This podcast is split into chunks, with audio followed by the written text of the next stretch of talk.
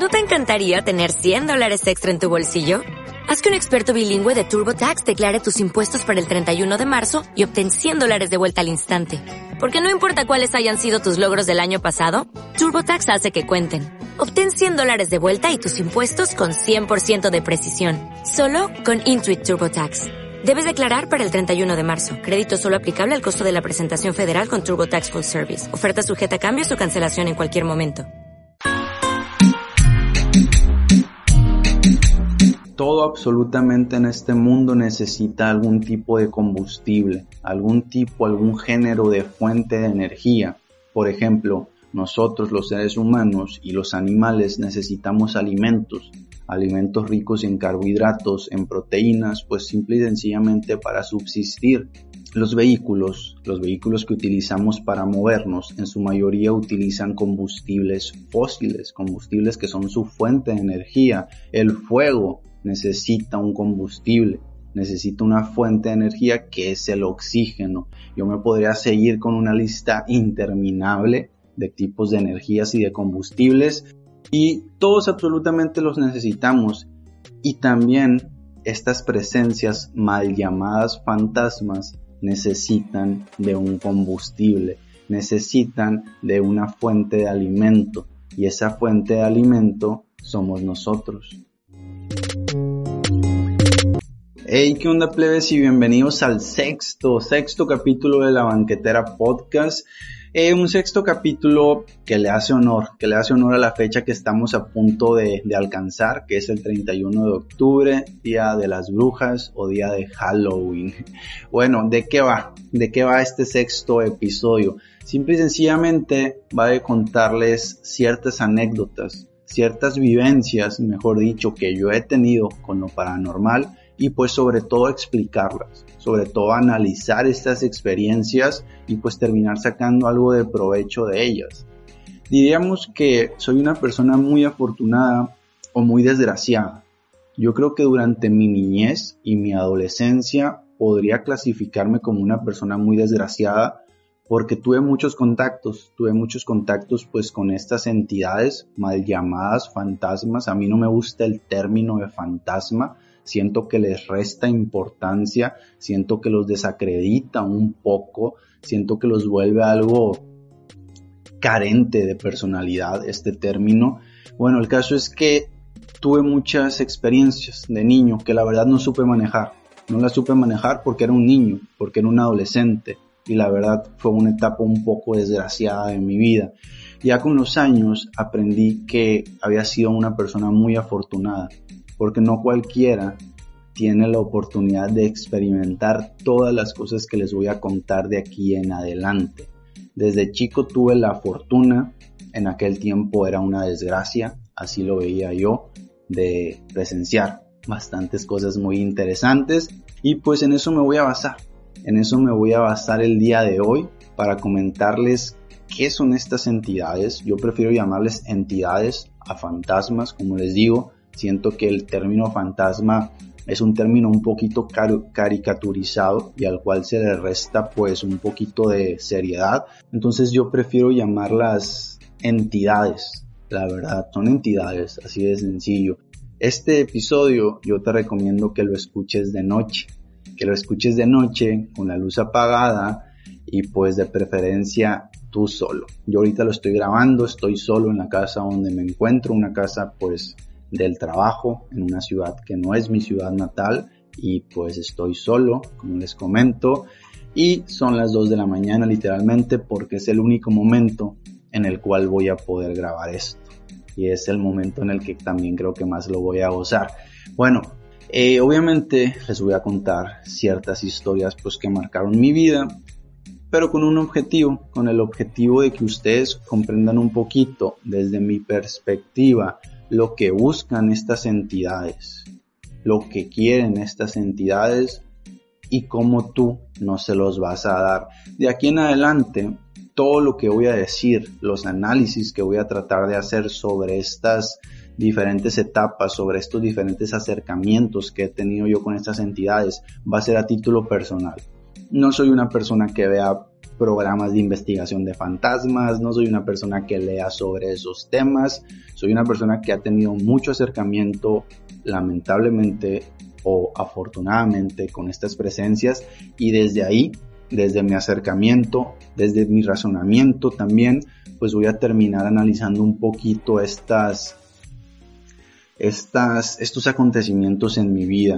Y antes de iniciar con el primer acontecimiento, son tres lo que, los que les voy a contar. Les voy a comentar por qué no me gusta de nuevo, para dejarlo un poquito claro, por qué no me gusta que se les llame fantasmas. Y antes de iniciar con este primer acontecimiento, el primero de los tres, les voy a comentar qué es lo que buscan estas entidades. Como yo les comentaba en un inicio, en el intro de este podcast, todo, absolutamente todo en el universo necesita una fuente de combustible.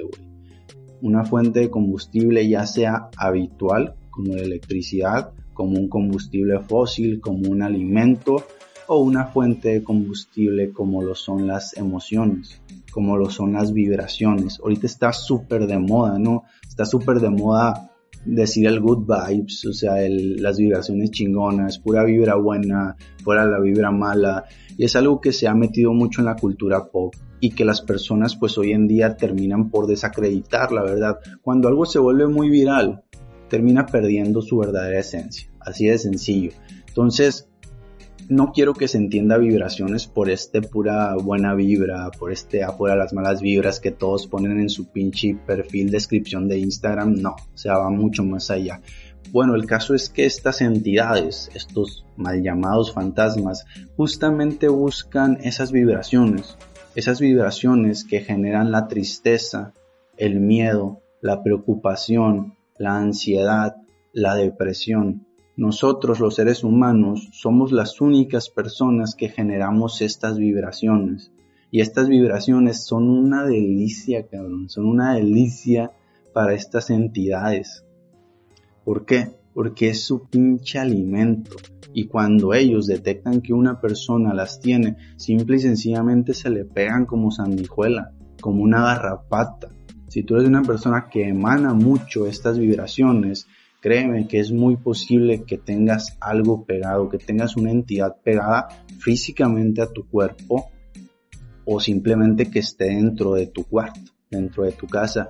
Y esto es un poquito muy parecido a Harry Potter. Yo tengo seis episodios del podcast y creo que en ocho episodios les he dicho que me caguen la madre Harry Potter, que me parece una pendejada de saga, película, no sé cómo se le llame pero en Harry Potter, porque si he visto alguna de sus películas, no me puede cagar si no lo he visto, obviamente. En Harry Potter hay algo muy acertado y que son los dementores. Estos dementores que van sobre las personas que están tristes, sobre las personas que están angustiadas y si mal no recuerdo, la manera de deshacerte de ellos es generando un hechizo el cual te haga pensar en algo bonito, creo, o en algo lindo y de esta manera en la película los alejas. Y güey, es igual en la vida real, es igual. Si tú eres una persona que está deprimida, que está triste, que está doliente, estas malditas entidades se te van a pegar, güey. En cambio, si eres una persona que es positiva, si eres una persona que dice, güey, tengo que salir adelante, tengo que cambiar mi, mi, manera de pensar, créeme que las vas a terminar quemando. No van a querer estar contigo y se van a marchar. Bueno, entonces quería dejar un poquito claro pues que estas entidades tienen un objetivo, son autónomas, tienen conciencia, buscan algo, no son estos fantasmitas tontos que únicamente están ahí y que únicamente están por estar porque no han cruzado al otro tan famoso lado, porque no han seguido el túnel. No, güey. Bueno, voy a explicar otra cosa antes de iniciar. Se me había pasado esta cosa desde mi punto de vista y con lo que he vivido, con lo que me ha sucedido, yo les podría decir que existen dos tipos de entidades a las cuales yo he tenido, pues con las cuales, mejor dicho, he tenido un acercamiento. Existen unas entidades de nivel básico que son los que son las más famosas, los fantasmas, los famosos fantasmas, entidades de nivel básico que no tienen autonomía, que no se pueden ir de una casa, que no se pueden despegar de un cuerpo porque están obligadas a estar ahí. Están obligadas a generar en nosotros ciertos sentimientos, ciertas sensaciones, obviamente todos negativos, todas negativas, pues para estarse alimentando, para estarse alimentando de estas energías que luego van a terminar pasando a otra entidad que digamos que es la superior. O sea, así es sencillo. Existe una entidad que está en contacto con nosotros, que podríamos decir que es como una entidad esclava, y está la otra entidad que es un escalón más alto, que es como el proxeneta de esa entidad, la que la obliga a estar ahí con nosotros. Bueno, entonces voy a iniciar con la primera historia. la primera historia pasó cuando yo tenía aproximadamente unos 9, 8 años de edad. 9, 8 años de edad. Mi hermano menor tenía 6, 5 años de edad. Mi hermana mayor tenía 10, 11 años de edad. Aproximadamente esas eran nuestras edades. Yo entre los 8 y 9, mi hermana entre los 10, 11, no sé la verdad, y mi hermano 5, 6. En aquel entonces mi padre no vivía con nosotros, mi padre no vivía con nosotros y lo que pasaba todas las noches era que para nosotros no encender tres aires acondicionados, mi hermano, que dormía conmigo, con el cual compartíamos cuarto los dos, se iba a dormir con mi madre y mi hermana se iba a dormir conmigo. Entonces eso pasaba únicamente en las noches para no encender tres aires acondicionados, únicamente terminábamos encendiendo dos. Y en mi cuarto pues obviamente había dos camas, había dos camas individuales. Digamos que si tú abrías la puerta de mi cuarto, inmediatamente veías una cama, que era la de mi hermano, en la cual por las noches dormía mi hermana. Si tú dabas un paso adentro de mi cuarto y volteabas a la derecha, inmediatamente te ibas a encontrar con mi cama, con mi cama y mis pies, porque yo dormía con la cabeza del lado alejado de la cama. Era como una escuadra como una escuadra la cual del lado, del lado más largo te ibas a encontrar inmediatamente la cama de mi hermano y del lado más corto, que era el lado derecho, te ibas a encontrar mi cama. El caso es que estábamos posicionados así porque a mí no me gustaba el lado donde estaba la cama de mi hermano y no me gustaba específicamente porque de noche entraba mucha luz. La luz de la luna y la luz de los vecinos, que nuestros vecinos siempre han tenido una lámpara muy potente, una lámpara muy potente que se prende con, con los movimientos. Esa luz y la luz de la luna terminaba entrando, terminaba entrando, se terminaba penetrando cualquier tipo de cortina y yo no podía dormir con luz. Entonces yo nunca quería dormir en esa cama porque terminaba teniendo mucha luz pues prácticamente todas las noches, salvo una noche nublada. Una noche en la que mi hermano obviamente ya estaba con mi madre y mi hermana pues ya estaba dormida en la cama de mi hermano, hasta suspiro. Una noche, no sé por qué yo siento la necesidad, siento la necesidad de levantarme, de incorporarme a mi cama. Todos nos despertamos durante las noches. Yo creo que eso es súper habitual. Yo, por ejemplo, toda mi vida me despierto unas 7, 8 veces, literalmente por noche. Ese es mi promedio. Digamos que tengo un sueño de la verga. Esa noche me despierto y ha sido la única noche de mi vida donde yo sentí la necesidad de incorporarme. Yo sentí la necesidad de sentarme en mi cama. Y lo hice.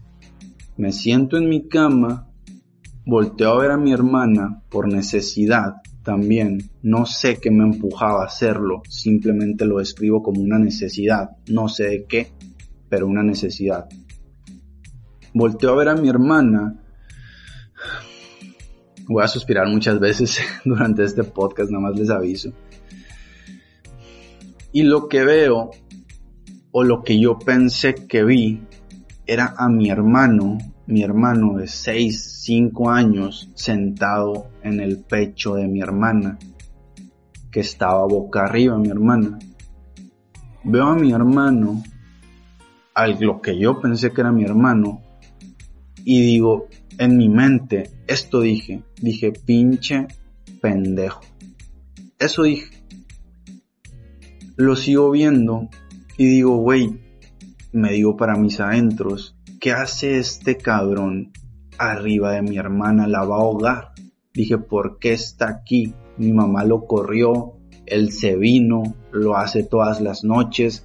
Son esos momentos de tu vida donde tú sabes que pasaron apenas unos segundos, pero la verdad estás tan acelerado que piensas cabrón, que piensas una cantidad de cosas muy grandes y acá pues un poco de la relatividad del tiempo. El caso es que lo sigo viendo al que yo creía que era mi hermano y me doy cuenta de que estaba vestido de una manera extraña. Estaba vestido, para empezar todo estaba extraño porque estaba sentado arriba del pecho de mi hermana viéndole la cara a mi hermana. O sea, estaba él encorvado y la cara de mi hermana que estaba dormida boca abajo, boca arriba, perdón, estaba a 30 centímetros de la entidad que yo pensaba que era mi hermano. El caso es que cuando me parece todo sospechoso, era cuando empiezo a ver la ropa de este niño, de mi hermano, y digo, oye, esta ropa es como una ropa de colegio, es un pantalón formal, es una camisita, son tirantes. Nosotros no tenemos esa ropa. Después de eso empiezo a ver su cabello, con la luz que entraba de la luna y de la lámpara de mi vecino, y me doy cuenta que su cabello era un cabello con corte de honguito, que hace muchos años era muy famoso el, corte de honguito. Yo digo, güey, ni mi hermano ni yo tenemos corte de honguito. Y este niño seguía viendo el rostro de mi hermana y me doy cuenta de perfil, porque yo principalmente veía su perfil, que estaba llorando. Estaba llorando el niño y las lágrimas caían sobre mi hermana. En ese momento dije, güey, esto está muy mal. Bajo la mirada, restriego mis ojos porque digo, no estoy viendo bien. Voy a restregar mis ojos para ver a mi hermano, porque eso es mi hermano, no puede ser otra cosa. Bajo la mirada, restriego los ojos, levanto la mirada para ver, para querer ver a mi hermano, y me encuentro con la mirada de este niño que no era mi hermano un niño, me están dando escalofríos, o sea, me acuerdo perfectamente de la escena, un niño con un corte de honguito, un niño triste, un niño que estaba llorando, estaba llorando, literalmente estaba llorando. En ese momento, no mames, o sea, se me paralizó cada puta célula de mi cuerpo, cada célula de mi cuerpo se paralizó. Yo pude haber gritado, le pude haber gritado a mi madre, yo le pude haber gritado a mi hermana. Yo pude haber prendido la luz que tenía como a 40, 50 centímetros el interruptor. Pero yo no podía hacer nada. Literalmente no podía hacer nada. Estaba viéndolo, él me estaba viendo, estaba llorando. Él no era mi hermano, no era de este puto mundo material. Y me paralicé, me paralicé. Y a los minutos para lo único que me dio fuerza fue para recostarme boca arriba, o sea, para echarme para atrás y taparme la cara. Me tapé la cara, no dije nada y me dormí. Yo creo que me dormí a las horas. En aquel periodo de mi vida yo era una persona muy miedosa. Yo era un niño muy, muy miedoso. Tú decías diablo, tú decías bruja y yo no iba a dormir, literalmente. Entonces, por tal motivo, por ser un niño muy miedoso y por haber vivido lo que acababa de vivir yo no dije nada. Nadie supo, nadie supo, no le dije a mi hermana, no le dije a mi madre, no le dije a nadie. Porque yo decía en mis pensamientos de niño, si le digo a mi madre, independientemente del lugar donde estemos, si estamos fuera de la casa, si estamos en otra ciudad, si estamos en otro país, muchas veces lo pensé. Lo pensé estando en otra casa, en otro país, lo pensé literalmente, estando en otro estado, estando a plena luz del día. Yo decía, si le digo a mi mamá, este niño se me va a aparecer en este momento, no importando que no estemos en la casa. Y nunca lo dije, nunca lo dije, me lo callé desde mis 8, 9, 8, 9 años de edad aproximadamente. Y un día estábamos en la casa de mi abuela. Ya les estoy hablando como 6, 7 años después. Yo tenía ya como 13, 14, 15 años. Yo creo que tenía como 15. Estábamos en la casa de mi abuela y estábamos jugando al famoso Charlie Charlie. El Charlie Charlie pues es un juego que se podría decir que hace referencia al diablo. Es un juego donde tú terminas, es un juego donde él te termina diciendo sí o no mediante diversos métodos. Está el método de tirar tres objetos y si caen en un triángulo es un sí, si caen en una, en una línea horizontal es un no, está el método de un lápiz, está el método de un anillo, etcétera. Es un juego que cada 5 o 6 años va reviviendo con un diferente método de aplicación y que lamentablemente es un juego muy certero. Estábamos jugando y cuando estábamos terminando mi hermana dice, ay, me dice Rubiel, ya que estamos, estamos todos mis primos y mi hermana, me dice, ay Rubiel, ya que estamos hablando de esto, del diablo, la otra noche me dice, vi un niño arriba de ti en la noche sentado. Y yo le digo, ¿cómo? En ese momento yo no le dije, yo también lo vi. Le dije, ¿cómo era el niño? Me dice, pues era un niño como 5 o 6 años, con cabello de honguito, y estaba llorando. Y yo le digo, yo también lo vi, y lo vi encima de ti. Esa fue mi primera confirmación. Fue mi primera confirmación de que no estaba loco, de que alguien más lo haya visto y pues de que existía. Con el paso de los años muchísimas personas lo vieron. Dos personas que hacían la limpieza en mi casa renunciaron, literalmente renunciaron por el niño porque decían que se les aparecía adentro y que azotaba las alacenas. Siempre ha azotado las alacenas, le, le mamaba, le encantaba azotar las putas alacenas cada que yo me quedaba solo en la perra casa razón por la cual prácticamente nunca me quedaba solo, prefería quedarme en la calle solo que en la casa. Eh, terminaron renunciando estas dos personas, otra persona también que hacía la limpieza lo veía, pero ella decía que le interesaba hablar con él, se ponía a preguntarle cosas y el niño nunca le respondía. El caso es que no voy a entrar en más detalles de apariciones de este niño porque son muchas, son muchas la verdad y pues qué hueva. Este niño yo lo clasifico como el hecho de una presencia que está obligada, que está obligada a estar aún en este plano, en el plano físico, en el plano material, en esta dimensión, en esta tercera dimensión, la cual, o el cual, mejor dicho, el niño, el espíritu, no se puede liberar, no se puede liberar de otra presencia que ya es de una categoría más alta y que lo tiene, por así decirlo, esclavizado haciendo el trabajo de quitarnos a nosotros cierto tipo de energía para luego llevárselo pues a esta entidad que es un poquito de categoría elevada. Ese es mi análisis del niño. El niño estaba llorando, el niño estaba triste, era deprimente ver al niño. Es deprimente acordarme de esa imagen.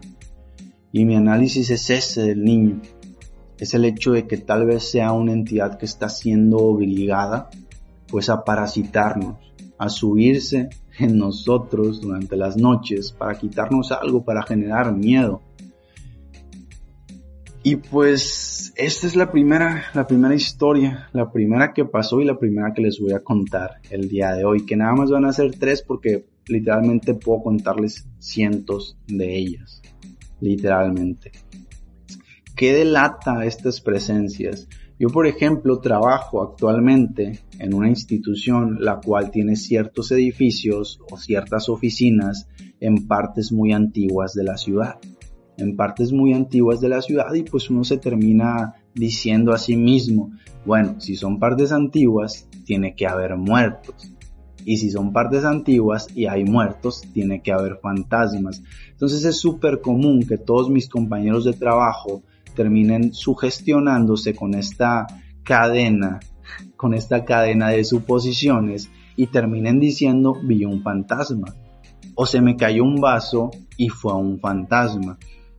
Es muy habitual, es muy habitual que mis compañeros de trabajo digan que están viendo fantasmas. Yo te digo, güey, si tú eres de mi trabajo y trabajas en uno de los tres edificios, no hay un solo pinche fantasma en todos los edificios. No lo hay, cabrón. Sácate la pinche idea de la cabeza de que hay fantasmas en los edificios. ¿Por qué? Porque lamentablemente o afortunadamente he tenido pues la cercanía a todo este tipo de manifestaciones, a este tipo de entidades y pues se podría decir que comprendo muy bien cuando los hay o no los hay. No te estoy diciendo que soy un psíquico, güey, no te estoy diciendo que soy el niño del quinto sentido que se la pasan mamando diciendo que me parezco físicamente mucho a él. No te estoy diciendo nada de eso, no te estoy diciendo que los veo. No te estoy diciendo que cuando yo quiero prendo el pinche chip y voy a verlos y voy a hablar con ellos para nada, güey. Pero pues sí te digo que sé muy bien por la sensación del lugar cuando están o no están ahí. Es muy fácil sugestionarnos. Es muy fácil decir, güey, está oscuro, hay fantasmas. Güey, siento ansiedad, hay fantasmas. No, cabrón, va mucho más allá. Yo te voy a decir tres claves. Tres claves que espero que tú no tomes para sugestionarte. Las cuales delatan muy bien cuando hay una entidad, un fantasma, si les quieres llamar así, en la habitación, en la oficina, en la casa en la que tú estés. Primero que nada, la opresión. Cuando estás en un lugar con una entidad, sientes opresión. Sientes como si estuvieras, como si fueras a voltear y le fueras a dar un beso a alguien. O sea, si tú volteas a izquierda, volteas a derecha, te haces un centímetro para atrás o para adelante, sientes que vas a chocar con alguien más. Como si fueras en un pinche camión a la hora pico y te estuvieran arrimando el mueble todos. Así se siente, güey. Sientes físicamente una opresión corporal. Dices tú, me muevo para izquierda para derecha, voy a topar con algo. De igual manera se siente una presión en la atmósfera. Ya no estoy hablando de, ya no estoy hablando de una opresión en lo cuerpo, en lo corporal, no. Sientes una presión literalmente que tiene que ver con el oxígeno, con el aire que hay en la atmósfera. Sientes pesado, lo que respiras y de igual manera sientes que te están mirando. Si es cierto esto, créeme, si alguna vez tú has sentido que te están mirando, si en este momento tú sientes que te están mirando, probablemente te estén mirando. o probablemente sea únicamente su gestión. Yo, por ejemplo, estoy solo, ya van a ser las 3 de la mañana, estoy grabando este podcast y la verdad sería muy fácil y sencillo sentir opresión, sentir presión, sentirme mirado, pero pues la neta no. La neta no, porque no soy una persona desde hace años que se sugestione. Ahorita me está dando mucha risa porque apenas hoy estoy en una casa pues que no es mía, estoy solo. Apenas hoy me di cuenta que las esquinas de esta casa, de la sala, las cuatro esquinas, los ángulos, están quemados.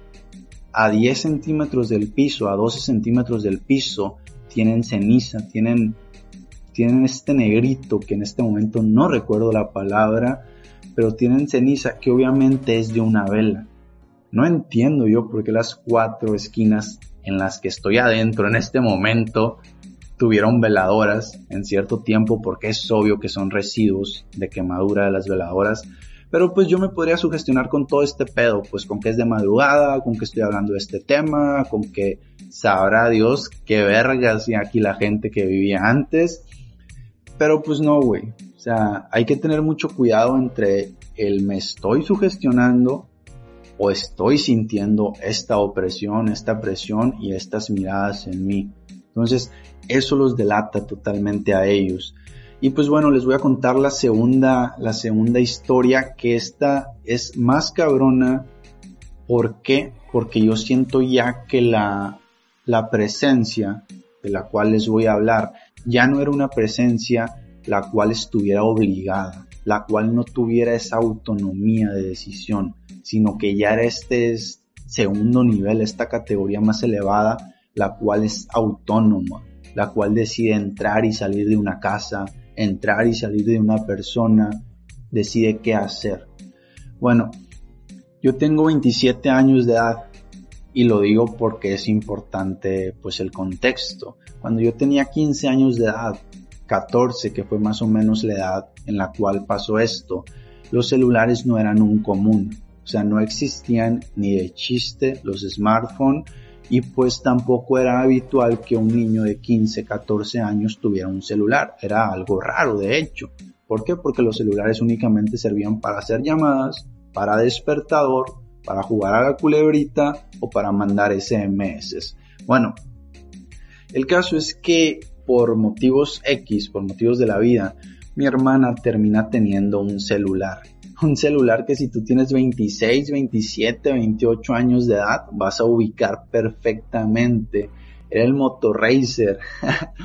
Motorracer recuerdo que fue de los primeros celulares que salió enfocado a la música, que te lo vendían como un celular para reproducir música, cabrón, a su memoria le cabían tres putas canciones, güey, o sea, no mames. Bueno, mi hermana tenía este Motor Racer y otra cosa que les tengo que comentar, muy estúpida, yo tenía ya mis 14, 15 años, mi hermano tenía 12, 11 años, mi hermana 17, 18 y mi hermano tenía una fobia por las palomillas, güey. Sí, o sea, por las palomillas, literalmente. Mi hermano veía una palomilla, güey, y empezaba con su pinche circo. Con su circo de gritar, de correr, de encerrarse, de tirarse, de pedir que la matáramos, de pedir que la sacáramos. Hacía un circo el cabrón cuando veía una palomilla. Un circo, güey. El caso es que un día estábamos por la tarde, yo estaba en mi cuarto, mi hermana estaba en la estancia afuera de mi cuarto donde estaba la computadora y de repente empiezo yo a escuchar a mi hermano con sus payasadas, a mi hermano gritándole a una palomilla, diciéndole a mi hermana mátala, mátala a la palomilla y haciendo un escándalo el hijo de la chingada. Yo lo que hago en ese momento es salir, salir, van a decir que qué culero soy porque otra vez hice lo mismo, salí y le digo, ahí andas de pendejo. Algo le dije, utilicé el calificativo de pendejo, no me acuerdo la demás construcción de la oración, no sé si le dije cállate pendejo, ahí andas de pendejo, otra vez con tus pendejadas, pero usé ese calificativo que la verdad aplicaba muy bien en el caso. Mi hermano pues tratando de matar a la palomilla con una toalla azul, mi hermana lo que estaba haciendo era grabándolo con su celular, con el Motorracer, porque pues en aquel entonces tener un celular con cámara, güey, era cabrón, era de que lo usabas para todo, te ibas al baño a miar y te, grababas miando, pues, ¿por qué? Porque tenías un celular que grababa, grababa 7, 8 segundos, pero pues grababa, era un boom, pues, en aquel tiempo. Entonces mi hermana estaba grabando a mi hermano haciendo esta pendejada. Y listo, se acabó, ¿no? Al siguiente día Yo recuerdo que como mi hermana y yo íbamos en yo iba en secundaria, que iba en preparatoria, salíamos como a las 2.15, 2.20 de la escuela, mi hermana iba en otro colegio, íbamos en colegios distintos, y mi hermano salía a la una. Entonces a la hora que me recogían a mí, mi hermano ya estaba en casa, y siempre me recogían mi madre y mi hermana. Llegan por mí, me subo al carro y me dice mi hermana, le dice mi hermana a mi mamá, le dice, cabrón, eh, cabrón a la morra, le dice, le decimos, le decimos.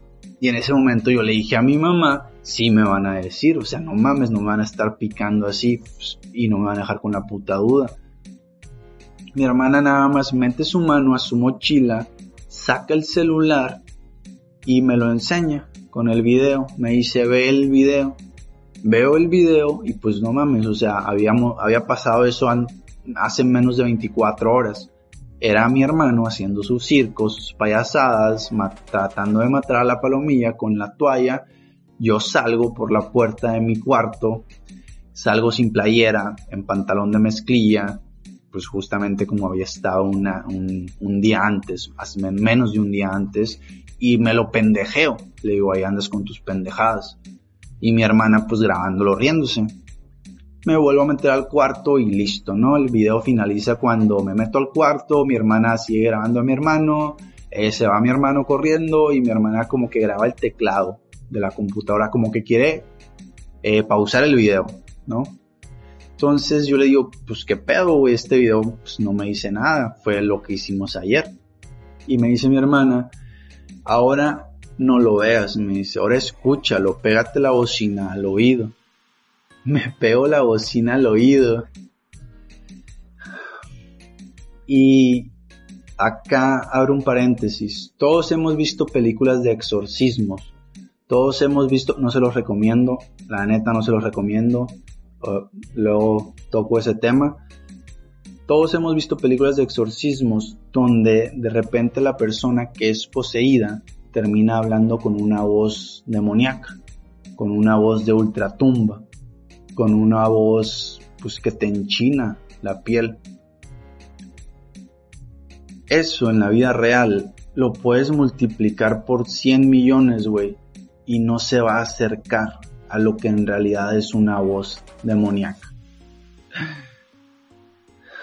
Cada vez que cuento esta, me da escalofríos. Me da escalofríos porque sé que ya no es algo como lo que pasó con el niño. Sé que ya es algo de más nivel.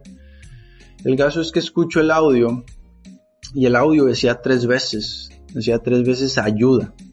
Pero obviamente no lo decía así. Lo decía arrastrado y en serio con un tono que parecía venir de, no sé, güey, de un demonio de algo que no es de este puto mundo. Decía ayuda, o sea, ayuda, arrastradísimo, demoníaco y súper claro. O sea, no, no se prestaba a interpretaciones. No era qué está diciendo, no era yo creo que está diciendo esto, no, güey. Era clarísimo lo que estaba diciendo. Y, güey, fue cabrón. Fue cabrón porque era una voz de una mujer. Y yo hasta ese momento yo le había dicho siempre a mi mamá, hay una mujer aquí en la casa. Y a mí lo que de esa mujer me molestaba y me daba mucho miedo era que a diferencia del niño, yo sabía que esta mujer era autónoma. Yo sabía que esta mujer estaba ahí con un objetivo pues que era negativo para nosotros. Yo sabía que me quería asustar. Yo siempre la veía cuando subía las escaleras ella siempre estaba acostada riéndose en el sillón de abajo. Riéndose, viéndome. Entonces yo había sido el único hasta ese momento que había dicho en muchas ocasiones que había una mujer.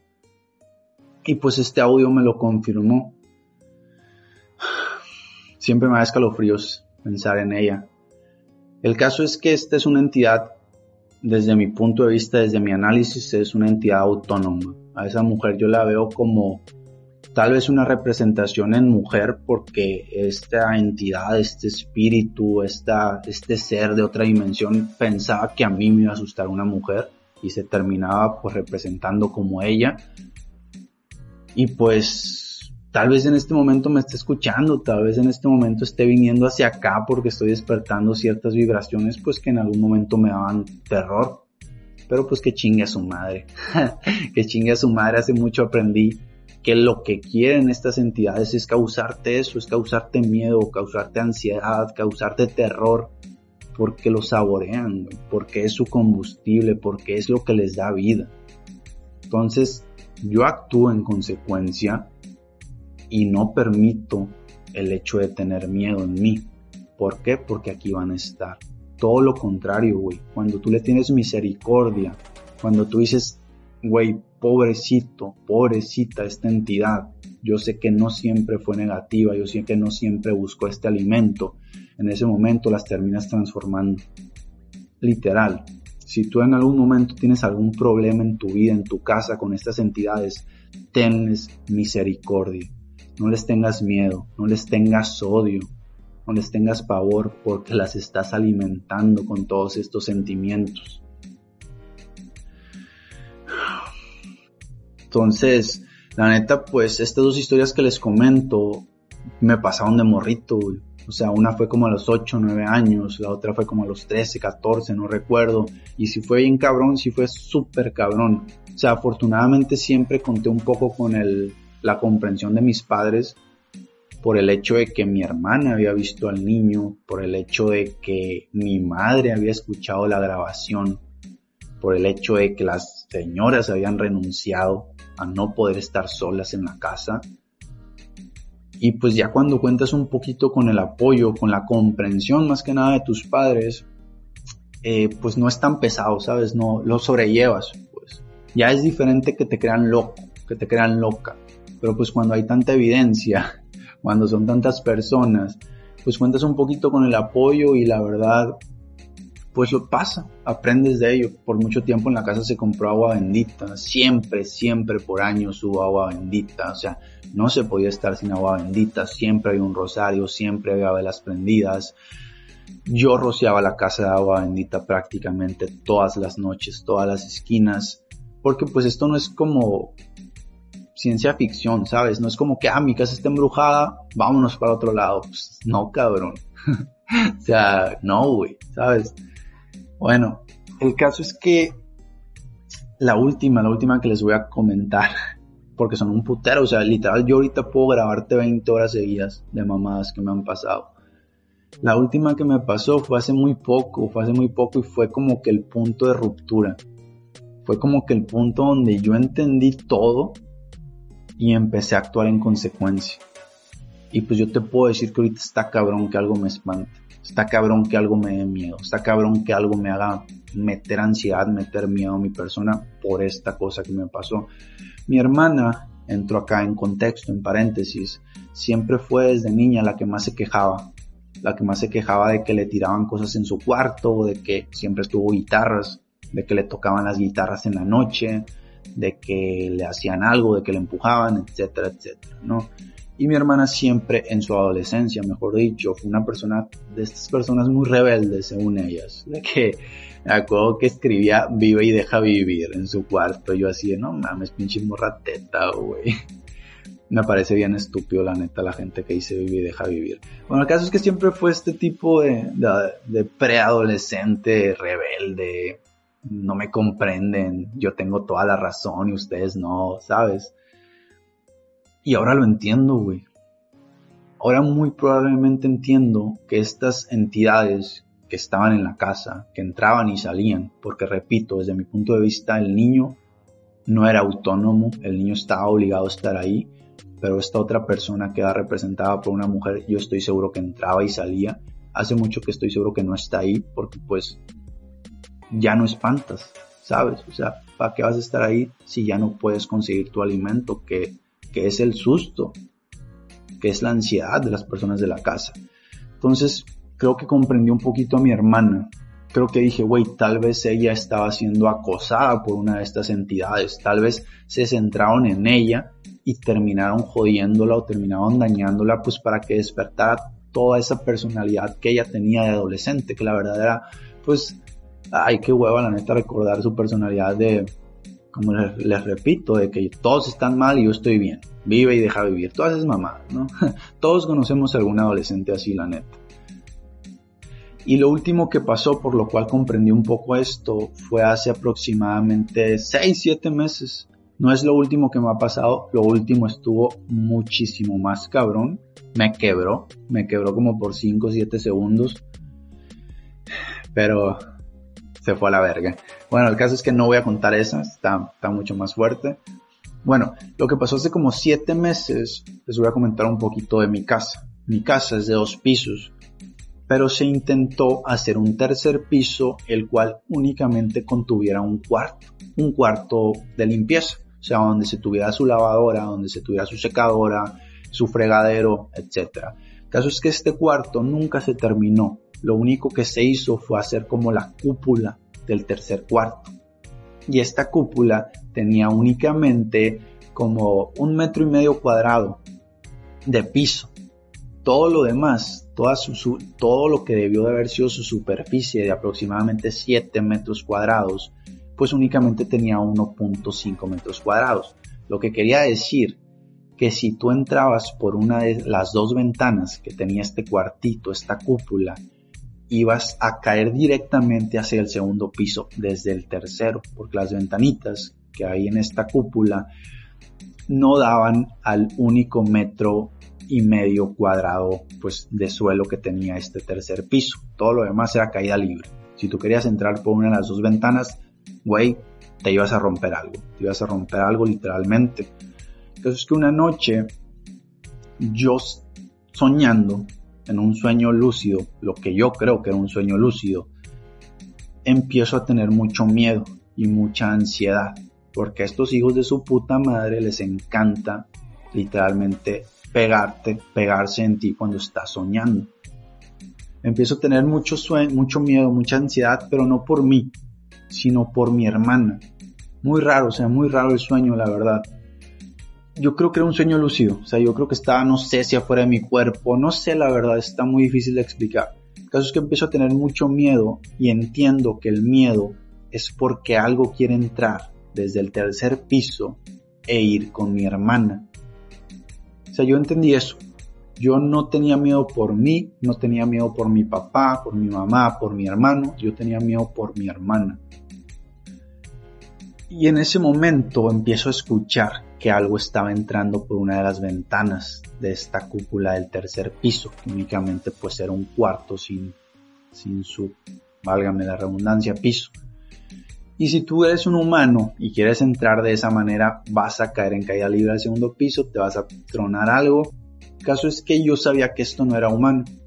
Y lo que hago yo en mi sueño, no sé si era sueño, es levantarme, abrir mi puerta e interceptar a esa cosa para que no fuera al cuarto de mi hermana. El cuarto de mi hermana es al lado de mi cuarto. O sea, si yo golpeo la pared, mi hermana me va a escuchar. Era el cuarto más alejado al que esa entidad, esa persona que le quería hacer daño a mi hermana podía ir. Si tú tienes un, si tú entras como estaba entrando esa entidad, lo más cercano era el cuarto de mi mamá, de mi hermano, el mío luego y por último el de mi hermana. Sin embargo, yo sabía que esa entidad iba al cuarto de mi hermana. Entonces yo me paro, abro mi puerta y cuando estoy en el umbral de mi puerta veo que cae esta cosa. Era como, no sé si ustedes han visto Watchmen, los Watchmen, o sea, este cómic que se hizo película sobre superhéroes, que la verdad no es muy popular como si fueran los superhéroes de Marvel, pero pues sí es una película famosa. En esta película hay un individuo que es como un iluminado, no sé, la verdad nunca he visto la película bien, nunca le he puesto atención, pero este individuo de la película era idéntico, era muy parecido a lo que yo vi caer. Lo que yo vi caer era una persona desnuda, sin sexo, o sea, sin testículos, sin verga, como de 2 metros 20, 25 centímetros. O sea, yo mido 1,85. Pues. Yo cuando me topo con una persona más alta que yo, eh, me llama la atención. Es así como que, güey, no es muy habitual. Entonces esta persona era muy alta, güey. O sea, yo no estoy acostumbrado a ver a alguien más alto que yo. Y me sorprendió mucho. También el color de su piel. Su piel era totalmente azul. Estaba desnudo. Y era una persona con masa muscular, por así decirlo, mamada. Será como un Ken, en cuanto a su complexión. Obviamente era una persona que si me quería pegar una vergüenza me la iba a pegar con una mano atada a la espalda por su estatura, por sus músculos. Me la quedo viendo. Estábamos de distancia como a 8 metros. Y yo tenía en mente, no, güey. O sea, no puedo dejar que esta madre entre al cuarto de mi hermana. Doy un paso para interceptar, siendo que estábamos a 8 metros y en lo que yo doy el paso, ni siquiera lo termino de dar. Esta madre, esta persona, esta entidad, no sé cómo verga llamarle, estoy seguro de que ni siquiera de esta dimensión, se acerca, o sea, así, estaba enfrente de mí. En una milésima de segundo estaba enfrente de mí. Y yo lo que le alcanzaba a ver, por lo cerca que estábamos, era el pecho, pecho desnudo, porque ahí daban mis ojos. Yo no lo estaba viendo a la cara. En ese momento, pues yo sentí mucho miedo, la verdad. Lo que hago es levantar la mirada para ver su cara. En el momento que levanto la mirada, me despierto en mi cama, boca arriba, con esta cosa, esta persona, este ser. Ese fue mi puto celular, perdón. esta persona, este ser, viéndome a los ojos, flotando encima de mí. Yo despierto ya. Ahí comprendí que todo lo anterior había sido un sueño, pero que esto estaba siendo real. Y que esa madre azul estaba flotando encima de mí con mi boca abierta y su boca abierta. Y no sé qué verga estaba haciendo en mi boca, que me estaba sacando algo. No me estaba dando un beso de lengua el cabrón, pero estaba haciendo algo nos vemos como dos segundos, tres segundos. Yo estaba paralizado del cuerpo, no podía mover absolutamente nada. y puff, se va, desaparece. Así desapareció. Me levanto de la cama, prendo la luz, está totalmente despierto, me sacudo un poquito y fue así de, bueno, Rubiel, lo consiguió. Quería generar en mí lo que generó. Generó angustia con el pensamiento de que iba por mi hermana. Porque puede sonar muy mamón, pero si a mí me pasa algo, no hay pedo. O sea, yo siempre he dicho, si le va a pasar a alguien, si le va a pasar algo a alguien de mi familia, que me pase a mí. Mil veces. Y esta madre generó angustia, generó angustia sabiendo que tal vez si generaba esos pensamientos en mí, que iba por mi hermana, pues lo iba a lograr. Me iba a desesperar.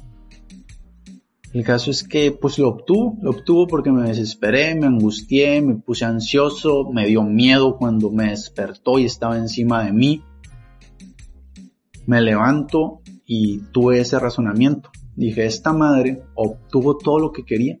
todo lo que quería lo obtuvo de mí. Todas las vibraciones que quería las obtuvo, se las llevó. Chingón por ti, pero vas y chingas a tu puta madre y no vuelve a pasar. Y ahí terminé de comprender eso. Que literalmente buscan estas vibraciones. Las pueden generar por medio de los sueños, por medio de sensaciones.